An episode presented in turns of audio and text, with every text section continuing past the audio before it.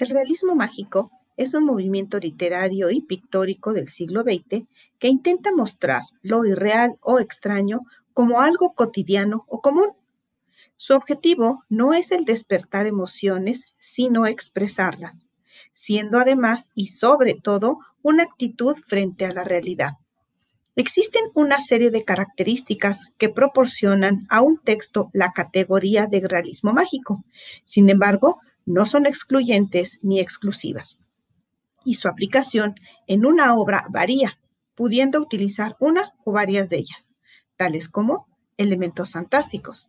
El realismo mágico retrata los eventos fantásticos en un tono realista, aporta fábulas, cuentos populares y mitos a la relevancia social contemporánea.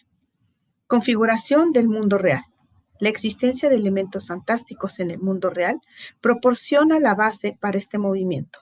Los escritores no inventan nuevos mundos, sino que revelan lo mágico en este mundo. Hibridez. Dentro de la trama de los textos del realismo mágico se conjuga la realidad híbrida múltiple y en ocasiones opuestos, como lo urbano y rural, occidental y oriental, o citadino con lo indígena.